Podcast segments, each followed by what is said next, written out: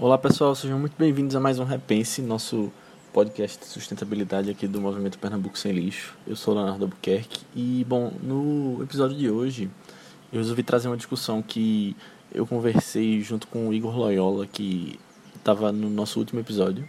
Ele trouxe uma conversa sobre alimentação saudável e empreendedorismo que a gente já lançou na semana passada e aí eu conversei com ele lá na Glut, dessa vez, na empresa dele, sobre alguns hábitos sustentáveis do dia a dia e um pouco de reciclagem também, que é muito do que a gente vê dentro do Pernambuco Lixo. Então eu vou colocar para vocês. Isso está sendo lançado também lá no canal da Glut, que é glut.br no Instagram. E a gente resolveu trazer aqui também essa parte da conversa. Então aproveitem. Fala galera, tudo bem? É, Igor aqui de novo para gravando mais um vídeo para vocês aí. É, hoje a gente decidiu conversar com um amigo nosso que é o Leonardo Arcanjo Albuquerque.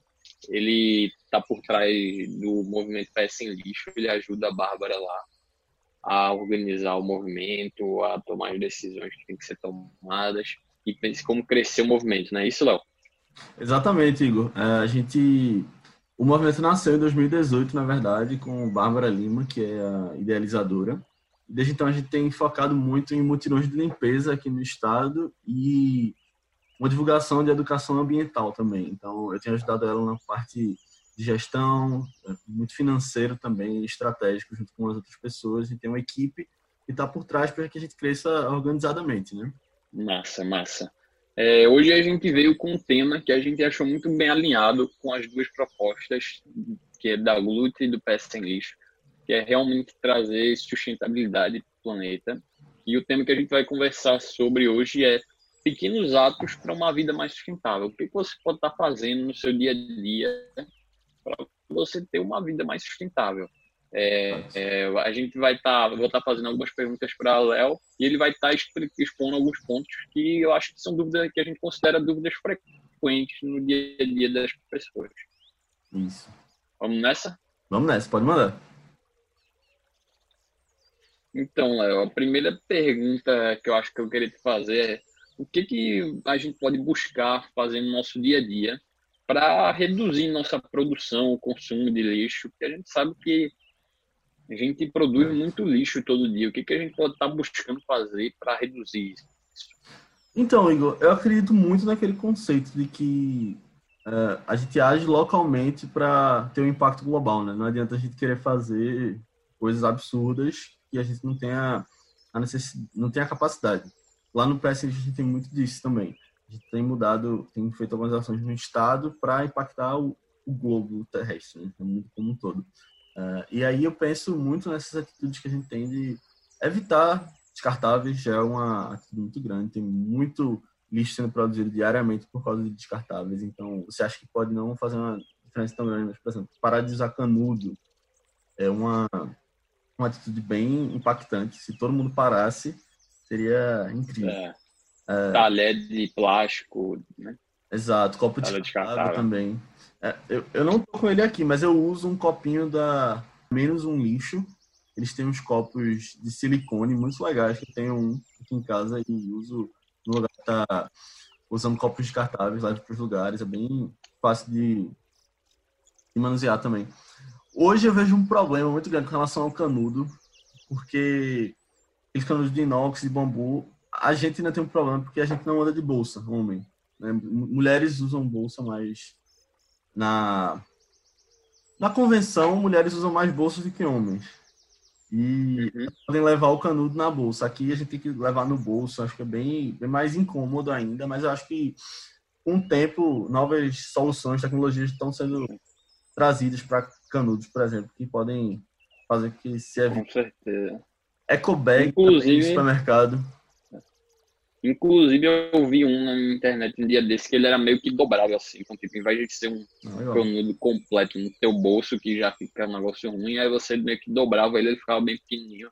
Sei lá, também. Ah, Um, menor que uma caneta até. E você guardava, fica bem fácil de guardar e transportar. Olha aí que massa, eu não, não conheço esse, mas já é um negócio mais simples de você usar. E aqui na quarentena que a gente tá hoje, por causa do coronavírus, né, a gente vê que tem tido uma produção muito grande de lixo, né? E as pessoas têm comprado muita coisa em casa, muitos pacotes. Delivery. Delivery. Gente, é bom até se atentar é. para isso. Claro que, assim, na minha opinião, você não pode é, comprometer a sua saúde por causa disso. Acho que a saúde da gente é mais importante nesse momento. E, mas é, é bom a gente ter uma, uma noção também do que a gente está usando, né? das coisas que estão vindo. É interessante que quando minha mãe pede aqui comida para almoçar, eu sempre estou muito atento às embalagens e uhum. realmente é muito difícil você encontrar alguém que usa um produto, uma embalagem realmente vamos dizer, sustentável, né? Exatamente. não é de plástico, ou que não é, geralmente, geralmente é isopor ou plástico, né? A gente tenta muito, muito, muito tentar usar coisa que é biodegradável, que é reciclável. Então, a gente não conseguiu tudo. Exatamente. É porque embalagem é um negócio bem complicado, mas a gente quer, nosso objetivo é realmente ter a embalagem perfeita no sentido de sustentabilidade, para é. estar alinhado com a gente. Exato. O que eu vejo hoje é que essas embalagens de isopor, de plástico, são muito baratas para as empresas, né? Então. É, exatamente. Fazer um, tem que se mostrar um não... benefício. Tem que é. um benefício para eles terem a vontade de, de ir atrás, né? Porque nessas horas você tem que tem que mexer justamente na parte econômica para que as empresas tomem essas decisões e vejam que faz sentido para elas trocar alguns processos dentro do então. É, talvez uma mudança até no, nos hábitos de consumo do, dos consumidores modernos, as pessoas exigindo isso mais, as empresas vêm adotar cada vez mais, né? Exato, por isso que eu acho que é tão importante esse, esse conceito que a gente traz, que vocês trazem, de, da educação ambiental, né? A gente está educando o público consumidor desses produtos. Hoje, nosso, a nossa amostragem é Pernambuco, é Recife, mas quem estiver fazendo isso também em outros estados, em outros países, está colocando uma mensagem na cabeça das pessoas, né? Que essas pessoas vão estar tá se atentando para os produtos que elas estão consumindo, para o estilo de vida que elas estão vivendo também. Legal. É, Léo, pegando esse gancho aí dos produtos recicláveis que a gente estava falando, das embalagens, é, acho que uma acho que uma crença, vamos dizer assim, que muita gente tem é que geralmente produto reciclável é mais caro, né? Uhum. E tende a, muita gente tende a achar que porque é reciclável, porque é sustentável, às vezes é mais caro justamente porque não tem esse volume tão grande que os produtos normais têm. Geralmente as pessoas acham que é um pouco mais caro. Isso é verdade? Isso é um mito? Então, o que eu vejo por trás disso são dois conceitos um pouco mais é, técnicos de de economia, de engenharia também, que é, primeiro, o conceito de oferta e demanda, e também a ideia de economia de escala, que conversam muito. Vou explicar um pouquinho sobre eles, que é, com relação à oferta e demanda, quando uma oferta é muito maior do que a procura, o preço tende a cair, mas quando a procura é maior do que é ofertado, os preços tendem, tendem a subir. Ou seja, eu acho que hoje não são ofertados esses produtos numa quantidade tão acessível e a gente não vê uma, uma demanda muito grande do público pressionando as empresas para que isso se oferte, pressionando os seus os lugares que eles compram para que seja feito mais. Não tem essa. Acho que o público, se fosse um pouco mais atento para isso e se fosse um pouco mais educado nessas questões, e aí eu vejo que isso tem mudado de um tempo para cá, está crescendo, mas se se eles pressionassem as empresas para que fosse feito mais produtos assim, poderia ter mais oferta e os preços caírem. Enquanto isso, o conceito de economia de escala que eu falei é, é literalmente você produzir em escala, né? Quando você produz, o custo dos produtos, custos fixos rateiam entre outros produtos e, e eles ficam mais baratos, consequentemente. Isso tende a cair o preço ia cair. Tu sabe muito bem disso. Vocês usam esses conceitos também na GUT, que eu sei.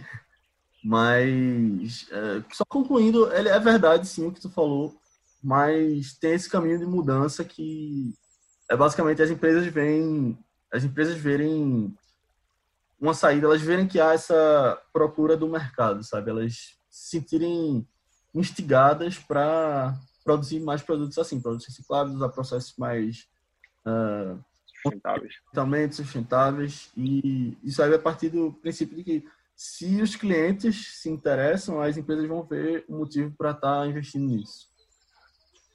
Então, basicamente, realmente hoje as, os produtos são um pouco mais caros, mas com o crescimento da demanda, as pessoas tomando consciência, exigindo cada vez mais das empresas essa consciência por parte delas também, você acredita que esse preço tende a cair no long, médio e longo prazo?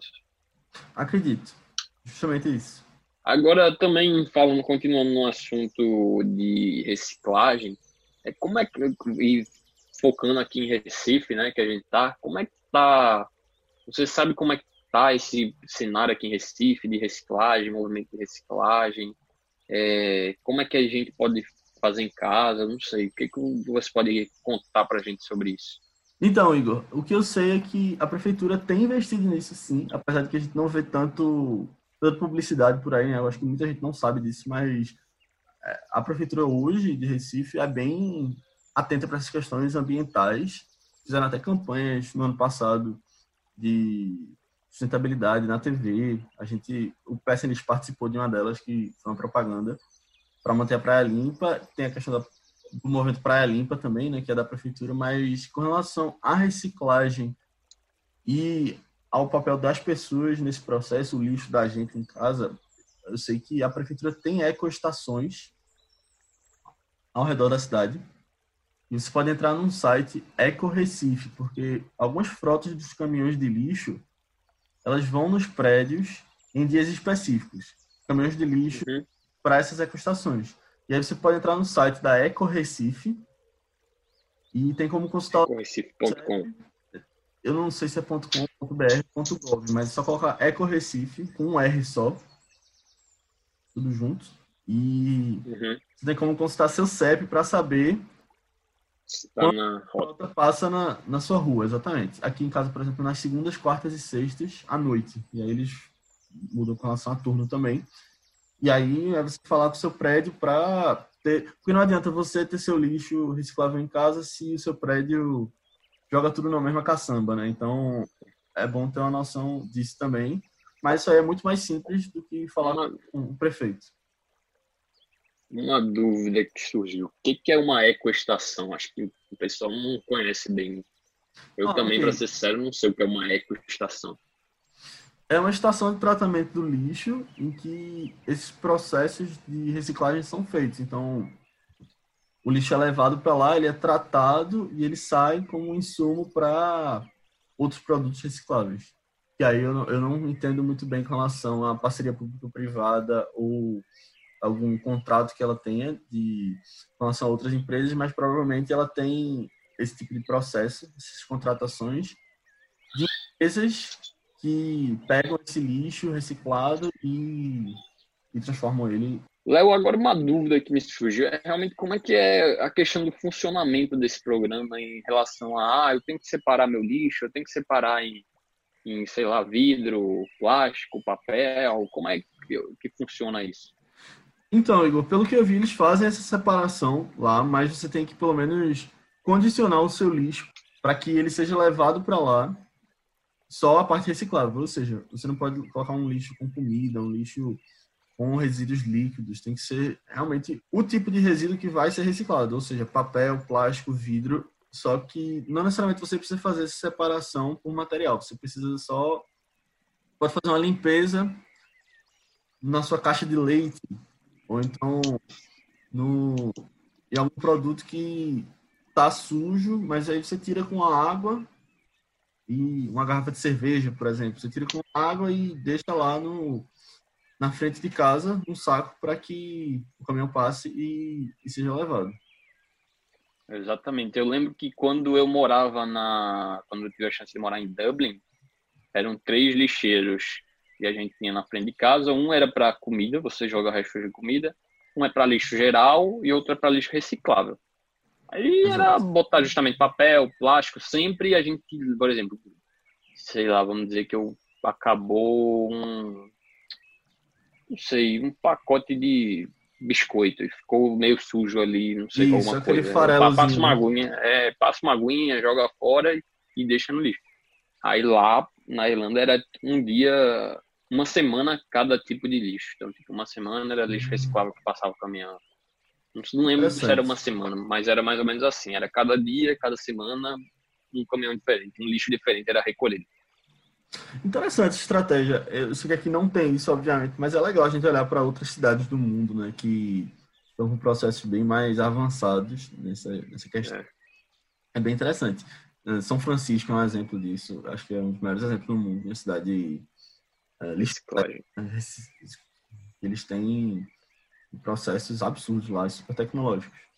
Léo, eu acho que para dar uma finalizada nessa conversa e nesse tema da ainda nesse tema de reciclagem é uma coisa interessante que você falou, eu lembro, foi que não adianta você fazer na tua casa, separar se no teu prédio no final quando você se jogar fora o teu lixo, o teu prédio vai juntar tudo ali. Uhum. Então, acho que é muito importante, pelo que eu entendi, você estimular teu prédio a realmente todo mundo no prédio seguir, porque você está vivendo ali no condomínio, numa sociedade, e eu acho Exato. que é uma, maior parte dos, das pessoas que vão estar assistindo a gente aqui moram em prédio. É, eu queria perguntar justamente como é que você pode estimular isso no teu prédio, estimular a reciclagem, coleta seletiva, essas coisas para realmente ajudar no, na sustentabilidade. São pequenas, de acordo com o nosso tema, né, pequenas ações que a gente pode fazer para ajudar o nosso dia a dia. É, como eu disse, e eu bato muito nessa tecla, até lá no PSN a gente fala muito disso, que a gente não consegue abraçar o mundo ao mesmo tempo como um todo, né? Não adianta a gente querer tomar atitudes que impactem lugares que a gente está muito distante Uh, mas essa questão do seu prédio, do seu condomínio, eu acho muito próximo. Se a gente consegue mudar uma realidade da nossa casa, do nosso apartamento, a gente pode muito bem crescer para o nosso andar, para o prédio como um todo, depois o nosso bairro, nossa cidade, nosso país, e aí isso aí vai mudar o mundo. Né? Isso aí é bem possível, eu acredito, seguindo essa escala. E aí o que eu vejo com relação a mudar os processos do seu prédio é muito da gente assumir um protagonismo e falar com as pessoas sem vergonha, falar com o síndico. Eu acho que isso aí não tem nenhum mistério, é só, só estudar, levar os de vontade. Exatamente. Levar o levar os benefícios que isso traz, né? Vender isso bem para as pessoas do seu prédio, vender isso bem para o síndico e, bom, consequentemente, é, fazer tudo para que esses conceitos sejam aplicados. Porque tem benefícios para os prédios também, né? De tá, estarem com processos sustentáveis, estarem até economizando com isso. Verdade. Verdade. E, é, e aí, quando você fez no teu prédio, imagina a quantidade de lixo que você vai estar tá, é, reciclando aí. Exatamente. Então, e aí imagina outra pessoa tendo a mesma ideia e fazendo um prédio dela, e assim cada um tendo um pouquinho de atitudes, tomando pequenas atitudes no seu dia a dia, a diferença Exato. que a gente pode fazer. Você pode criar uma rede dessas pessoas que vão se juntar para para mudar a sua cidade, para que esses impactos sejam cada vez maiores. Tá. Beleza? É, é, realmente bem isso que a gente acredita na GUT, é que cada um fazendo o que for possível. Se você quiser fazer uma refeição sem carne um mês, ou uma refeição sem carne na semana, enfim, tendo noção do impacto que você está causando, imagina todo mundo fazendo isso, onde a gente pode chegar. Então é muito bem alinhado com isso que vocês aí no Lixo acreditam, por isso que a gente achou que ia ser legal e realmente foi muito legal ter essa conversa. É, e é isso, eu acho. É, queria agradecer a Leonardo por ter topado trocar essa ideia com a gente aqui. Foi bem interessante os pontos que ele, ele levantou aqui, tirou algumas dúvidas bem frequentes no nosso, pelo menos no meu dia a dia, acredito que no de muitas pessoas também. Exato. É, Beleza? Muito obrigado pelo convite. Eu, sempre, eu gosto de estar conversando sobre essas coisas e acredito que a gente está impactando algumas pessoas, pelo menos, com o que a gente tem, tem feito. É, vocês na Glute também têm um trabalho muito legal. Eu adoro o sanduíche de vocês, é muito gostoso. Apesar de eu não ser vegetariano, eu, eu gosto muito de sanduíche. Então, isso aí já é um estímulo para as pessoas que não são estarem mudando alguns hábitos, estarem né? procurando se alimentar melhor muitas vezes. E é isso aí. Sucesso e vamos nessa. Pessoal, então é isso. Agradeço muito por vocês terem ouvido. Lembre-se de seguir o Repense no Instagram, no Repense Underline Podcast e o Movimento Pernambuco Sem Lixo, em PS Sem Lixo. Eu estou lá também como Léo Albuquerque, se vocês quiserem mandar alguma sugestão, feedback sobre as edições daqui e muito mais. Então fala lá com a gente e até semana que vem.